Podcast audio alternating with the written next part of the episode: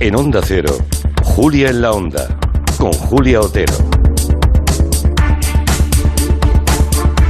Mientras juegan con nosotros los oyentes a poner a prueba sus conocimientos y responden cuál de estos tres ríos es el más largo del mundo, si el Yangtze, el Nilo o el Amazonas, avanzamos en el territorio de la política internacional, aunque con alguna mm, nota que hemos aprendido, porque cada semana empezamos con aquello que han aprendido los componentes de orden mundial y que comparten con nosotros. Igual ya lo sabíamos, ¿eh? O muchos oyentes ya lo sabían, o no, pero está bien que lo compartáis. ¿Qué habéis aprendido esta semana, Eduardo? Pues mira, yo, Julia, he aprendido eh, la teoría de la ley de las ruinas desarrollada por Albert Speer, que este era el arquitecto de Hitler. Y resulta que este hombre construía los edificios del Tercer Reich con una serie de materiales para que con el paso del tiempo aposta se fueran consumiendo y se quedaran como los edificios romanos. Él no quería que se quedaran con hierro oxidado y demás y pensaba en cómo quedarían esos edificios en la posteridad cuando ya la civilización hubiera avanzado y el Tercer Reich hubiera desaparecido. Y hay toda una ley, de, o sea, una tesis, ¿no? De qué tipo de materiales hay que usar para crear ese efecto como el del Coliseo.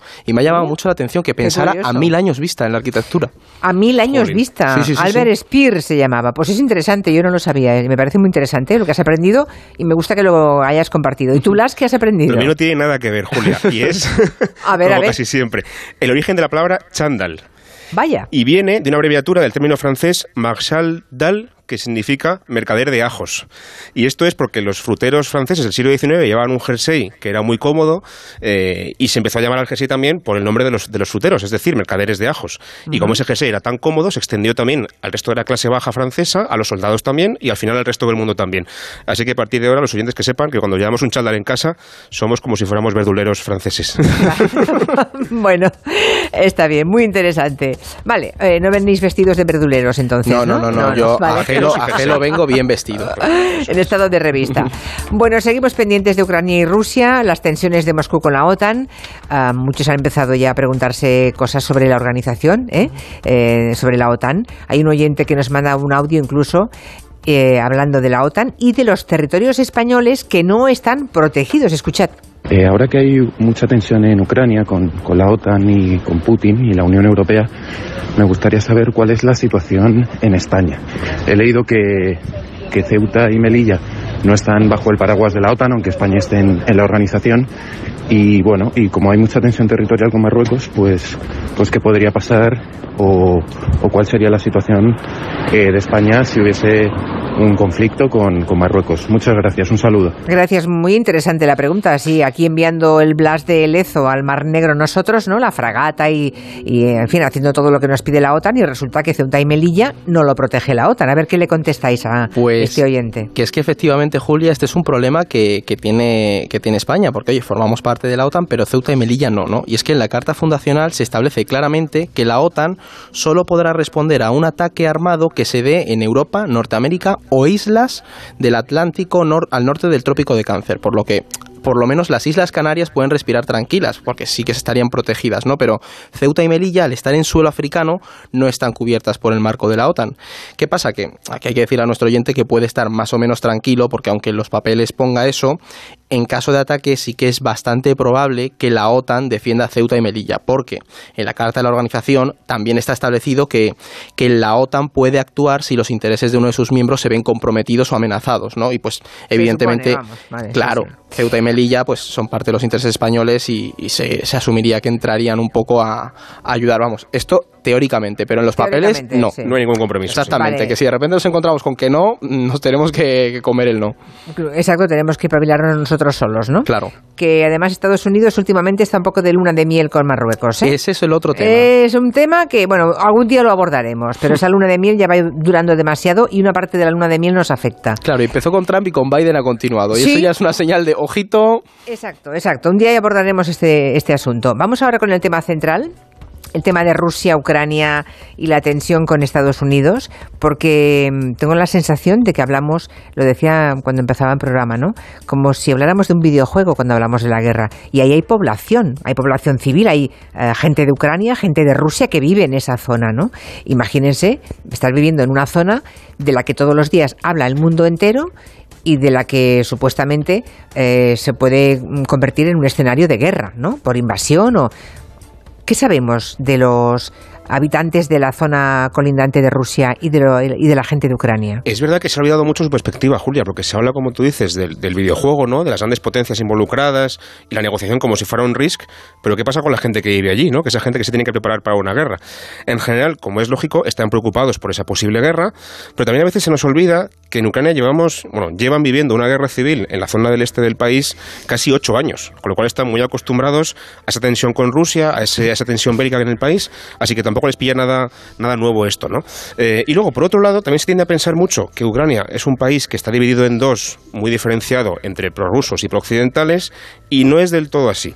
¿Por qué? Por ejemplo, cuando se les pregunta a los ucranianos en general si votarían a favor de estar en la OTAN, la, eh, tres cuartos de la población de la zona occidental está a favor frente a un 43% solamente de la, de la gente que está en el este. Claro, eso es un 40% mm, que dice que, dice que sí, pero también hay un 40% que dice que no. Es decir, que no hay una, división tan evidente. ¿no? Hay mucha gente en el este que también es pro-occidental. Eh, ahora mismo la mayor parte de la gente de Ucrania piensa que no habrá conflicto, porque lo que creen ellos es que Rusia utiliza toda esta herramienta de tensión geopolítica para distraer a los rusos, a la población rusa, de lo que tienen en casa, que es muy grave, la economía fatal, el gobierno autoritario, etcétera Em, pero sí que es verdad que están preparados para luchar por su país y de hecho creo que es uno de cada tres ucranianos, que se dice pronto, estaría dispuesto a tomar las armas si hiciera falta para defender Ucrania. Así que preocupados, digamos que ya un poco cansados de, esta situación, pero si hace falta también se lanzarían a luchar. Se están apuntando como a grupos de voluntarios, se están montando grupos de voluntarios para entrenarse sí, entrenamiento paramilitar, de civiles, de funcionarios y tal. O sea que la gente sabe que si llega el momento se tiene que poner a luchar no quisiéramos estar en la piel de la gente de Ucrania, ¿eh? porque mm, estar allí y ver que, mm, bueno, que es el escenario o posible escenario de, un enfrentamiento armado ah, debe ser duro ¿no? de, de, asimilar como parte de la vida, aunque llevan muchos años ya de guerra civil, bueno, de guerra interna. Mm. Ah, hablamos de Ucrania, pero este conflicto no solamente les involucra a ellos, también están los rusos, ¿no? También tendrán algo que decir, me refiero no a Putin, no al establishment ruso, sino a la población rusa, ¿no? Incluso los propios americanos, ojo, porque lo que Biden hace, lo sabemos siempre, Biden y todos los dirigentes occidentales está bastante inspirado en lo que le diga la, demoscopia. Si queda bien actuar en un sentido, lo hacen. Si queda bien en el sentido contrario, también. ¿Qué, dicen los americanos? ¿Están por la intervención o no? Pues a ver, aquí hay dos, eh, dos cuestiones. Por un lado, los rusos, ¿no? Que no te creas que tampoco están muy entusiasmados con, con, esta idea de la invasión, porque una cosa es, que es bastante curiosa, Julia, es que una mayoría de los rusos piensan que todas estas tensiones vienen por culpa de Estados Unidos y de la OTAN, que están orquestadas por Occidente. Y hemos aprovechado, eh, Blas y yo, para pedirle a nuestro compañero Oleg Lukin, que él vive en Moscú, que nos mande un breve audio con las claves de cómo está la cosa por allí y cómo lo ve. Concretamente, en Moscú se respira la apatía y desgana sobre el conflicto alrededor de Ucrania. Apenas se habla de ello, la gente está cansada y sabe que su opinión importa poco. Aún así, si se les pregunta, la mayoría, sobre todo personas de mayor edad, defienden con fuerza las decisiones del Kremlin. Señalan a la OTAN y a Estados Unidos como responsables de la situación. El discurso de Occidente como enemigo lleva años incrustado en gran parte de la sociedad, que todavía desconfía de Europa y de Estados Unidos tras el golpe de Estado de Ucrania de 2014. No quieren que ocurra lo mismo en Rusia. Según las encuestas, los rusos se han vuelto algo más pesimistas en cuanto a las expectativas de futuro. La gente teme una crisis económica y nuevas sanciones no serían buena señal. La ciudadanía ya está bastante alerta debido al notable aumento de precios de los productos.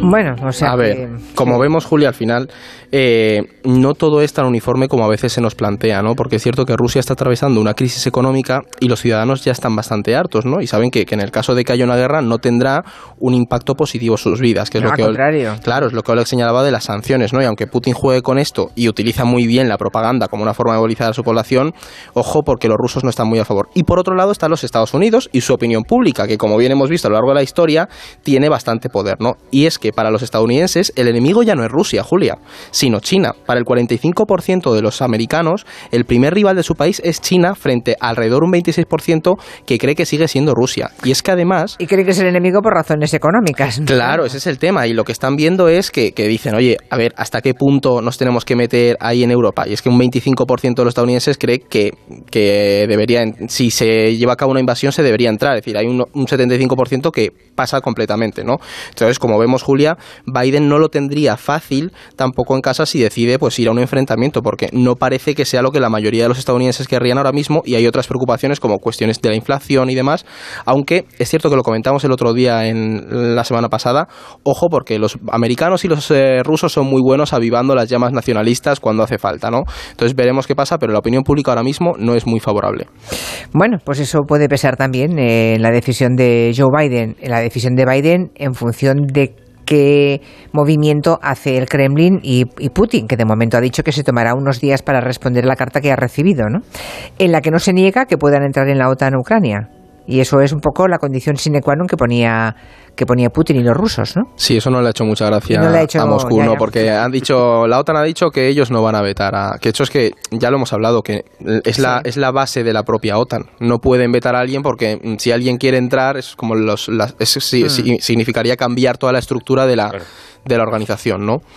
Porque Entonces- claro, la OTAN na- nace en su momento para, para defenderse de la Unión Soviética, que ya no está. Claro, es que estamos en un escenario tan cambiante, no tiene nada que ver el mundo de hoy con el mundo en, que en el momento que se creó la OTAN, ¿no?